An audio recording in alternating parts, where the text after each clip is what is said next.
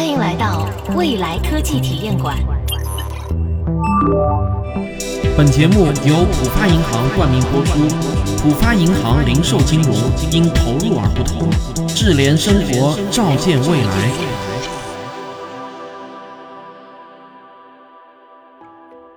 二零二零年的九月十五日，美国对华为的出口禁令正式生效。台积电、联发科、索尼、三星等厂商为华为生产的最后一批芯片已经陆续完成交货。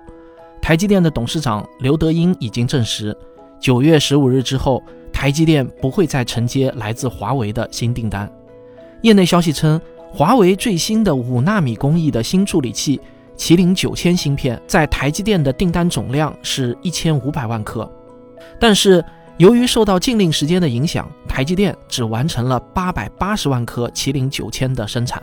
从二十八纳米工艺的麒麟九幺零芯片到七纳米工艺的麒麟九九零芯片，麒麟系列芯片在五年的时间里经历了八个版本和四次生产工艺的升级，成功的走到了全球芯片设计的最前沿。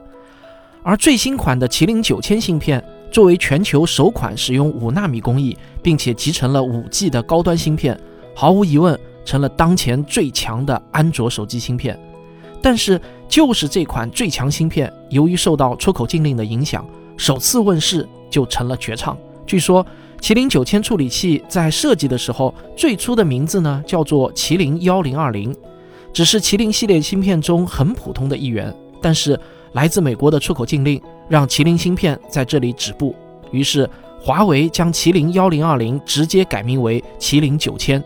这里的寓意是啊，从一千到九千之间的路，华为要靠自己的努力走出来。不论你之前是否知道麒麟九千的故事，我想啊，听我说完这些，至少呢，让你留下了这样一个深刻的印象：芯片制造太难了，我国以举国之力，居然还是会被美国人在芯片制造上卡了脖子。当年我们连原子弹都独立自主地搞出来了，为什么一块小小的芯片我们就是搞不定呢？中国的芯片之痛到底有没有解药？未来的芯片发展将会走向何方呢？想要对这些问题略通一二啊，你得先耐着性子听我给你讲一讲芯片的技术原理到底是什么。或许很多人会觉得芯片最擅长的是做一加一等于二这样的数值计算，其实不然，支撑芯片底层的数学原理是逻辑运算，而不是数值运算。即便是一个最简单的一加一芯片，也不是天然就会计算，这需要通过设计相应的逻辑电路来实现。数值计算的应用面很窄，除了计算本身做不了其他的事情。但是逻辑运算的用处啊，可就太大了。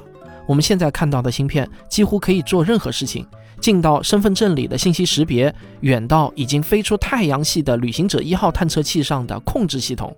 我们能想到的几乎所有问题，用芯片都可以做到。人类现在正在努力地用芯片构造起一个虚拟的数字世界，这就是逻辑运算的威力。而逻辑运算依赖的就是二进制数。最早看中了二进制数潜力的是数学家莱布尼茨。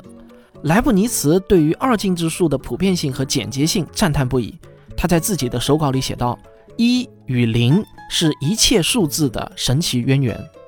莱布尼茨认为，所有的逻辑推理都可以被描述成严谨的数学运算，而二进制就是描述这些逻辑的数学语言。但是，莱布尼茨的研究成果在当时并没有得到重视，巴黎皇家学会就拒绝了莱布尼茨关于二进制的论文。拒绝的理由是啊，看不出二进制到底有什么用处。一直到了一九三七年，一名二十一岁的年轻人在他的硕士论文里。阐述了使用开关电路来执行逻辑功能的方法。后来，这篇论文就被称之为有史以来最重要的硕士论文。这位年轻人也成了信息时代之父，他就是克劳德·香农。在香农之前啊，人们知道布尔代数，也知道开关电路的原理，但只有香农明确指出了二者之间的联系。香农还进一步证明，利用开关电路也能逆向解决布尔代数问题。有了香农的理论作为基础，任何能够呈现出开和关两种状态的元器件，经过设计和组合之后，都可以用来表达任意的逻辑。这正是芯片制造的理论基础。有了这个理论基础，我们就知道，用任何有开关结构的元器件都可以制造芯片。我们可以拿水龙头来举个直观的例子：水龙头拧紧的时候，水流不过去，就可以代表零，也就是关的状态；把水龙头打开，水流过去了，就可以代表一。如果把大量的水龙头通过各种管道连接在一起，理论上啊，也可以完成与芯片一样复杂的计算工作。最早的时候，我们使用笨重的继电器来制造计算机。现在，我们的手机里啊，已经用上了五纳米工艺的顶级芯片。但是如果把这些顶级芯片放大来看，里面的逻辑电路与那些笨重的继电器计算机的电路，并没有什么本质的不同。这么多年来，我们所做的事情就是不断的把这些电路做得更小。在芯片制造领域，我们经常说的十四纳米、七纳米和五纳米，指的就是制造芯片时的工艺水平，让同样大小的面积上能够装得下更多的逻辑电路，这就是我们的目标。说到这里，你可能会想问，为什么非要把芯片做到那么小、那么密集呢？我们可不可以干脆把芯片做得大一些？这样不就用不着那么高级的光刻机，同时还能把更加复杂的逻辑电路设计进去，这不是一举多得的事情吗？这个想法挺好，但遗憾的是啊，这么做不可行。我们还拿水龙头芯片来举例子。首先，水龙头开或者关，这是需要时间的。水龙头做的越小，当水龙头这个开关打开或者关闭的时候，零和一的状态切换的也就越快。如果水龙头的个头很大，那么打开水龙头之后，水就需要用比较长的时间才能从阀门流过去。另外，如果水龙头能够造得很小，那么连接水龙头的管道也会相应的变短，这也就进一步降低了计算响应的时间。电路中的电子流动也是需要时间的，元器件越大，计算速度也就越慢。把元器件的密度提高，不仅能够提高运算速度，还能降低芯片的功耗。你可以想想看，很细的水管加上小号的水龙头，与很粗的水管加上大号的水龙头，哪个消耗的水更多呢？把水换成电也是一样的道理。而且，如果我们把芯片造得很大，也会浪费更多的原材料，这也就是晶圆。这在成本上是很不划算的做法。在国防军事方面使用的芯片对成本不太敏感，但是如果应用在商业上，芯片越小，同样的晶圆上就可以切出更多的芯片。可以这么说，同样运算能力的芯片做得越小，生产成本也就越低。英特尔的创始人戈登·摩尔曾经预言，芯片上可以容纳的晶体管数量。大约每经过十八个月就能增加一倍，芯片的性能也能增加一倍，这就是著名的摩尔定律。如果把一个元器件的尺寸缩小到原来的零点七倍，比如从七纳米缩小到五纳米，那么这个元器件的面积就缩小到原来的零点四九倍，这就差不多呢是二分之一。因此啊，五纳米的下一个目标呢就是小于三点五纳米。通过制造工艺的升级，把尺寸缩小到原来的零点七倍这件事情，在芯片产业发展的早期是可以做到的，这也是摩尔定律可以成立的基础。但是，只要凭借经验，我们就能知道，把元器件持续缩小，这肯定是不可持续的。目前，台积电的五纳米芯片代表着人类芯片制造的最高水平，在低于五纳米的尺度下，量子隧穿效应就会逐渐显现出来。量子隧穿效应的宏观表现就是漏电。明明开关啊是关着的，但是电子呢却能够跑过去，应该显示零的地方就会错误的显示出一来。目前比较可行的技术呢叫做环绕栅晶体管，我们把阻挡电子通过的元件叫做栅极，栅极做的越严密啊，就越能够有效的阻止漏电的发生。这个技术是三纳米以下技术节点的必经之路，也是当前台积电和三星公司激烈争夺的技术焦点。目前，科学家认为环绕三极晶体管技术的理论极限是一纳米。我们有信心能够顺利实现三纳米的芯片制造工艺，但是两纳米和一纳米的工艺就有很多不确定因素了。现在谁也不知道人类能不能把芯片的尺度做到三纳米以下，这里面很可能存在着我们无法突破的科学原理上的瓶颈。那么，芯片该怎么制造呢？或许很多人都知道，制造芯片需要用到光刻机。顾名思义呢，就是用激光在硅片上刻上电路。其实呢，真实情况啊，远比你想象的要复杂的多得多啊。光刻仅仅是芯片制造过程中的一个重要环节而已。除了光刻，还有蚀刻、离子注入、热氧化、气象沉淀、退火、分子束外延等很多种工艺流程。每一种工艺流程都需要在纳米级的精度里操作才行。咱们还拿五纳米的加工工艺来举例，这种工艺需要八十多块光刻眼模板，经历四千多个步骤，而且每一步都需要超高的准确和稳定性，这样才能生产出合格的芯片来。真实的芯片制造过程与 3D 打印比较相似，最终完成的芯片并不是刻在晶圆上的平面作品，它上面的元器件有着明确的立体结构。比如说，在芯片上制造一个晶体管出来，就需要经历下面这些步骤：第一步，先用眼模板遮住不需要光刻的区域后进行光刻；第二步，动用离子注入技术，在刚刚通过激光刻掉保护层的位置注入磷原子。制造出 N 型半导体。第三步，使用干蚀刻技术，把将来需要注入硼原子的位置啊给刻出来。第四步，用热处理的方法，在硅片表层形成一层薄薄的二氧化硅。第五步，用分子束外延技术，让二氧化硅薄膜层外面长出一层多晶硅。第六步，结合湿蚀刻技术、光刻技术和眼模板反复操作，制作出更加细节的结构。不过你可别以为啊，做出精细结构就结束了，后面其实还有化学气象沉淀、物理气象沉淀、光刻、蚀刻等方法，而这个光刻、蚀刻等的方法啊，还会反复用上很多遍，最终才能完成这样一个最基础的晶体管的制造。要知道，一颗芯片里有几十亿甚至上百亿颗晶体管呢。芯片制造过程中的每一种工艺都对精确度有着极高的要求，任何一个工艺不过关。都没有办法生产出合格的芯片来，而且每一种工艺的精确度都是在实践中一点一滴的摸索出来的。想要生产芯片，不仅仅需要投入资金，更需要投入足够的时间。我可以拿学习数学的过程来给你打一个比方：一名小学一年级的学生，如果你直接给他讲微积分，无论你讲的多么有技巧，小学生也是没有办法理解的。因为数学知识啊是向下依赖、环环相扣的。如果前面的知识没学扎实，那么后面的知识就怎么也学不会了。芯片制造呢，差不多也是这样。如果我们还没有搞定十纳米芯片的生产，那么就很难攻克五纳米的生产工艺。这正是芯片制造不同于修路造桥和制造盾构机的地方。目前在生产光刻机的厂家中，荷兰的 ASML，也就是 ASML 公司呢，是一家独大的。ASML 之所以啊能够一家独大，并不是因为这家公司有多么领先，这其实呢是全球化协作的结果。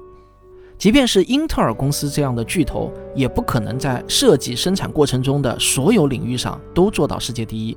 阿斯麦尔公司的高端光刻机中包含着超过十万个零部件，其中百分之九十的零部件都是依靠进口的。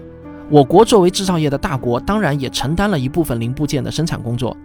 不过，在阿斯麦尔最核心的十七家供应商中，有四家中国台湾企业，三家日本企业，一家德国企业，剩下的呢都是美国企业。显然，对于大陆地区的企业来说，在光刻机最核心的部件上还缺乏足够的竞争力，这才是美国有机会卡我们脖子的原因。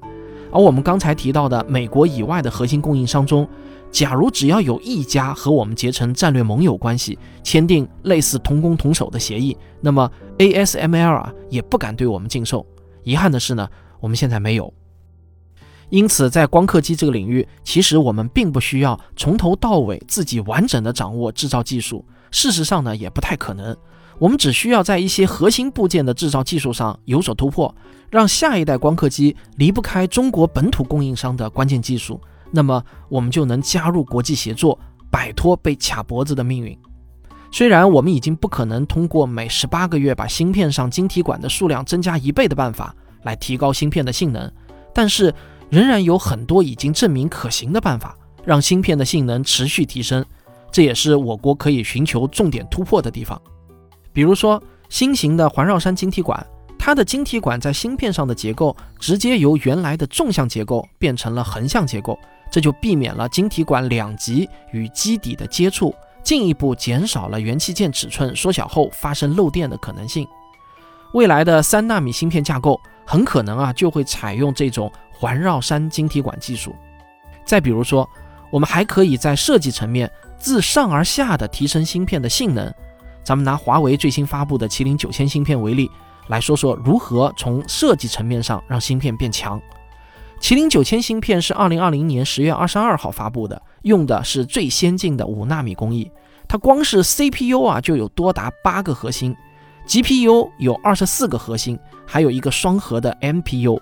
这个 MPU 的全称呢就是嵌入式神经网络处理器，特别擅长处理视频、图像和各种多媒体类的数据。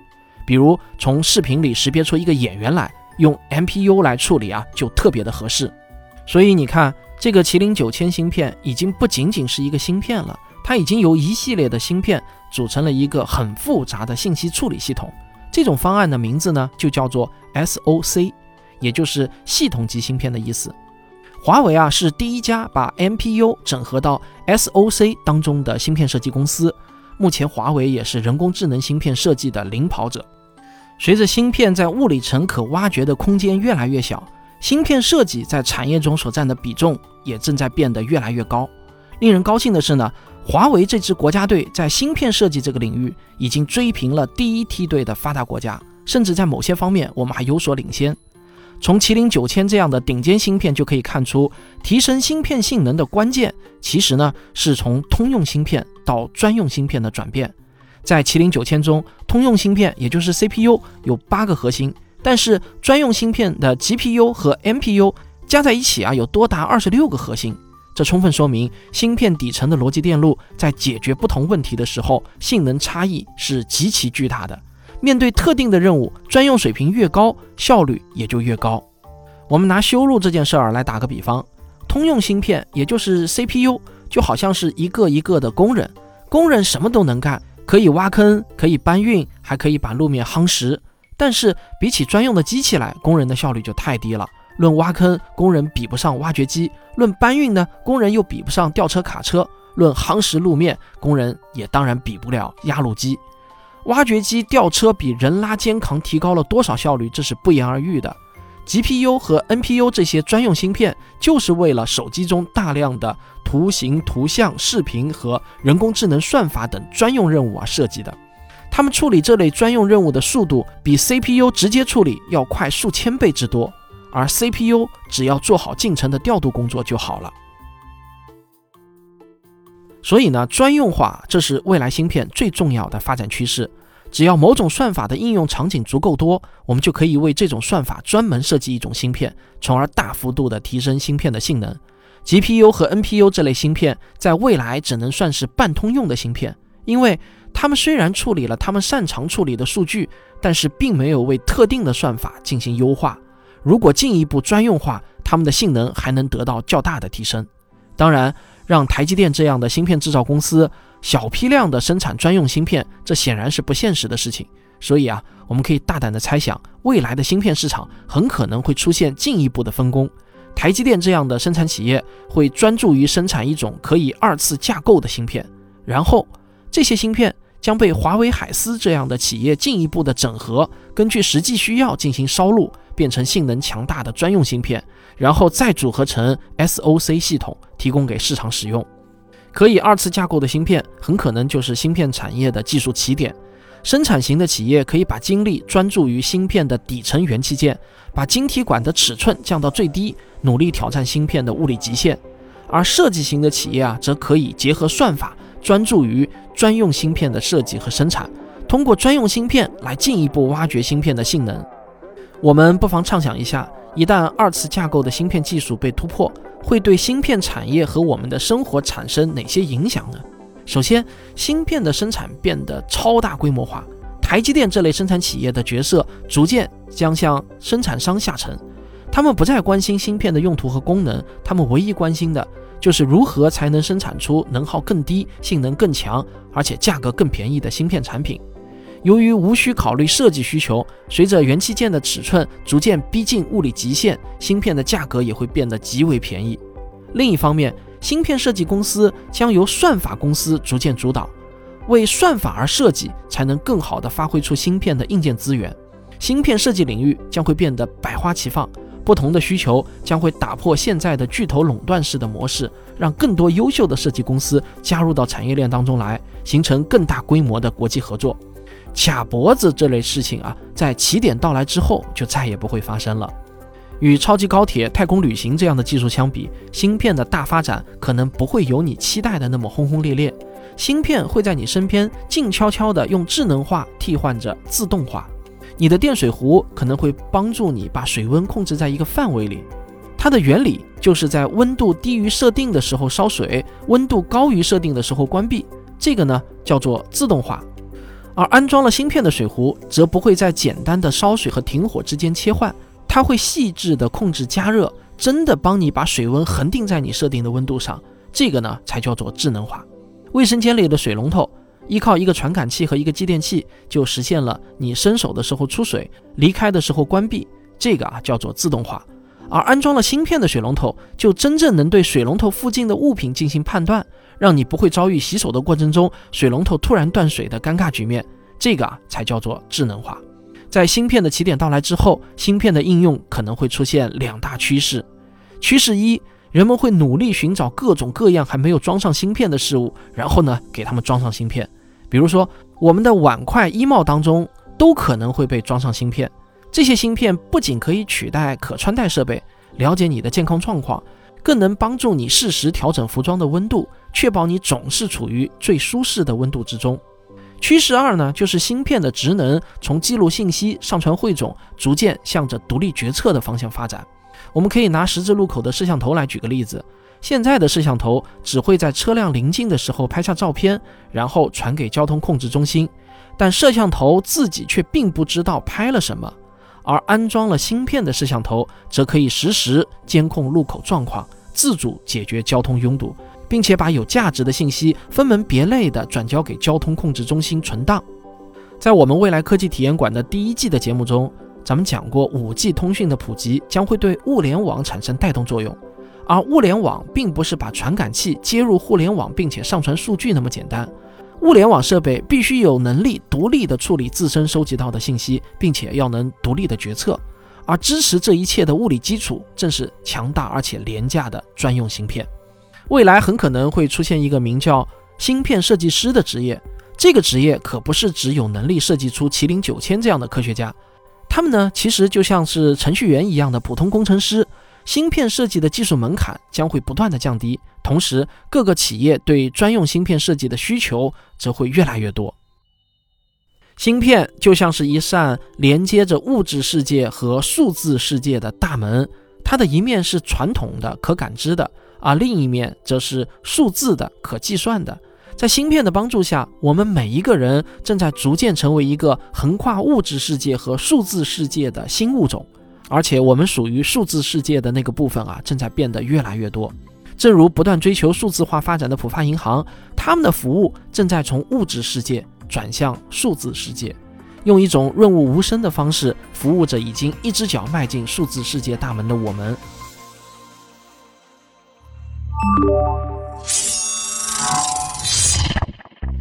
好了，这就是本期的未来科技体验馆。我们今天的彩蛋是啊，如果量子计算机的技术起点早于芯片，那么我们还有必要发展芯片技术吗？如果你对这个问题感兴趣啊，我会在未来小课堂继续为你讲解正文的精华内容。后续呢还会以漫画的形式整合上线，请在微信搜索公众号“浦发银行”。关注并私信回复关键词“未来科技体验馆”，便可以进入到彩蛋听我讲解。更具体的彩蛋攻略呢，请点击节目下方的福利按钮。那就快快行动吧！未来科技体验馆。